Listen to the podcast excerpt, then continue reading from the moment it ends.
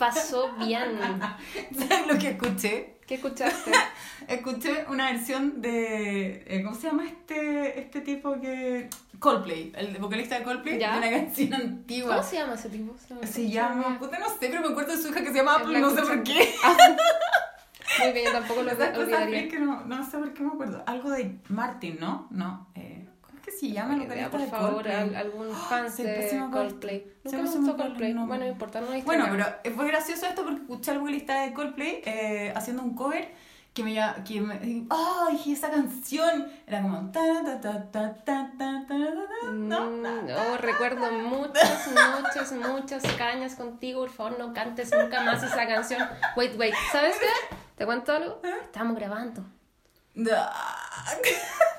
ya empezamos, así que no, no hables cualquier tontera, por favor. Ya, cualquier. ya, ya. Cualquier, cualquier. Pero bueno, entonces ya, pues tírate esta. Aquí una canción con historia, a ver. Y una canción con historia, me aprendí mi speech. Es. eh, ve, es un recuerdo intenso e inmortal. Muy bien, la vida como una película. La vida como una película es un impulso transformador. Es un impulso transformador, sí, pues.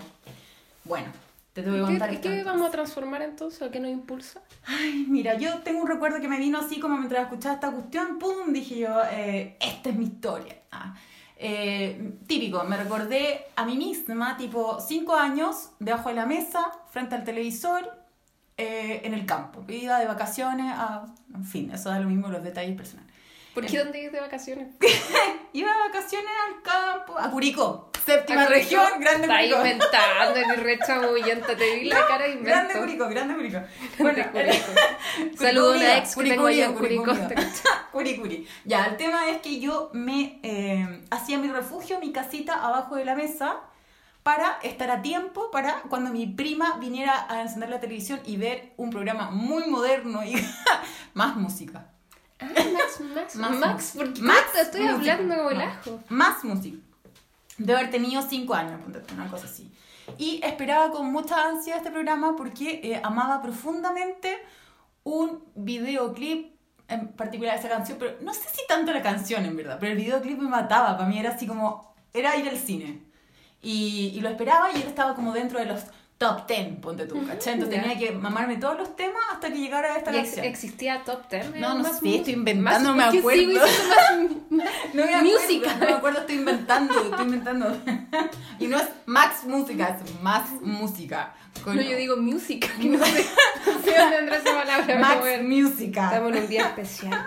Oye, hay que, hay que también hacer un, un minuto de silencio por la pandemia, que sigue creciendo cada Oh, día más. sí. Ahora estamos en cuarentena, así que estamos acá en ex, ex Cada vez, ex cada, cada vez seremos menos. Oh, talla pésimo, talla pésimo. Oh. Vamos, vamos. Bueno, ahí sobreviviendo, sobreviviendo. Espere- esperemos que eh, eh, podamos, podamos reírnos después de esta pandemia. Ojalá. Estamos riéndonos de Ojalá. esto. Antes, ojalá que podamos reírnos, de- reírnos después.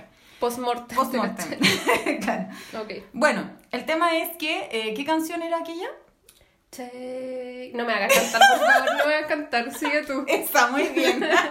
Está excelente. ¿Y qué pasaba? Que yo me pasaba los terribles rollos, así era espectacular. Te juro, yo decía, "Ah, pensar que todos estos monos que estoy haciendo en estos momentos se podrían transformar y ser, eh, ¿cómo se llama? Parte de la vida real. Y me imaginaba así que uno podía dibujar algo y iba a tomar vida y tú podías ir como, no sé, por lo que te imaginas. En este caso la niña veía a su chico, digamos. Y le decía que la llevara, o sea, la Que invitaba la a irse. llevara. Le invitaba a irse a este mundo Oye, ¿te, te gustaba dibujar cuando chiquitita? Sí, po, siempre. Muchos monos, y tenía todo rayado debajo de la mesa. Entonces era bacán como que yo... Ah, por eso todo, todo este espectáculo, esta gran galería de arte que está en esta este oficina. Sí, pues siempre Me gustó hacer monos. Entonces era, era genial ver que los monos podían tener vida. Para mí era una cuestión así como ya, no, increíble. Y cuando vi este video que parecía este chico muy guapo y muy así como... mm, eh, muy estiloso para la época, eh, que era un mono animado que se enamoraba de esta niña y lo invitaba a ir a este mundo de fantasía dibujada.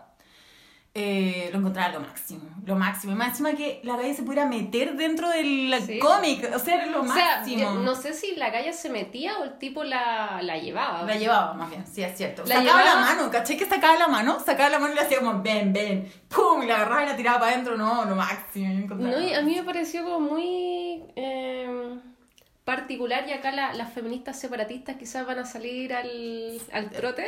Eh, Muchas Pero que parte, parte el video eh, y, y él está como ganando una carrera. Sí, Entonces. Champa es muy, Muy winner, macho, muy macho, Y muy mira winner. a esta chica, yo no sé de dónde sale la revista. Sí, es raro, ¿cierto? A mí, me, a mí me recordó como Harry Potter, muy así como muy raro. Muy raro, como la cafetería Sí, de la esquina. sí. Más encima, eh, eh, tiene unos tips muy raros porque la niña se va como en la historieta y después llega la mesera a cobrarle y así como, ¡ah, maldita!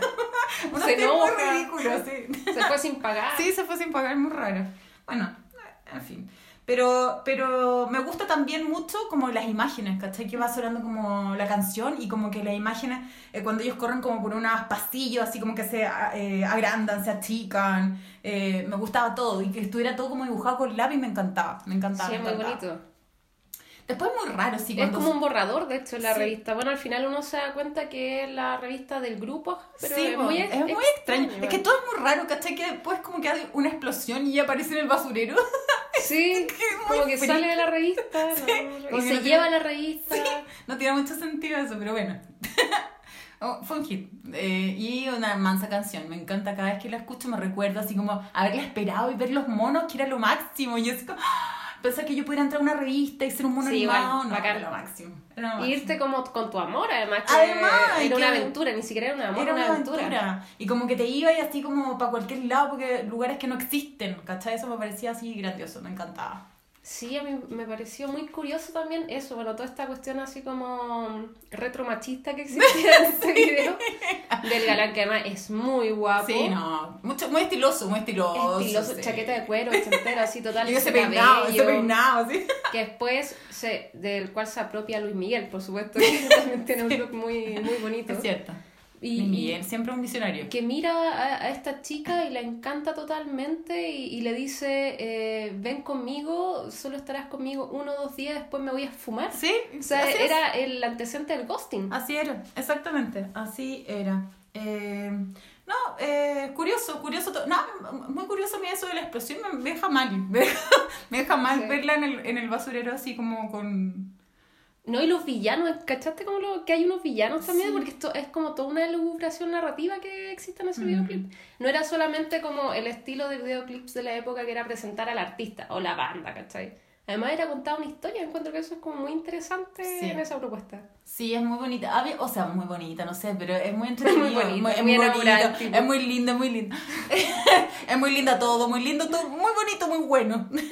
Eh, no, pues sí, pues la historia era lo que más me gustaba. Bueno, los videoclips tenían eso, que era bacán igual. Que como que tú veías un videoclip y como que veías una mini película. Era así como, ¡ah! independiente que te gustara la música, como que los actores, los efectos y todo. Y esto tenía efectos, ¿cachai? Que salía una mano de la revista, que se llevaba a la, a la galla con un Sí. sujeto bello, digamos, a vivir una locura anima una locura eh, dibujada. No, Para la máximo, época, sí, porque lo era, era una, una propuesta nueva. pues, Era lo máximo que te pudiera pasar, que te sacaran de la realidad a una realidad dibujada.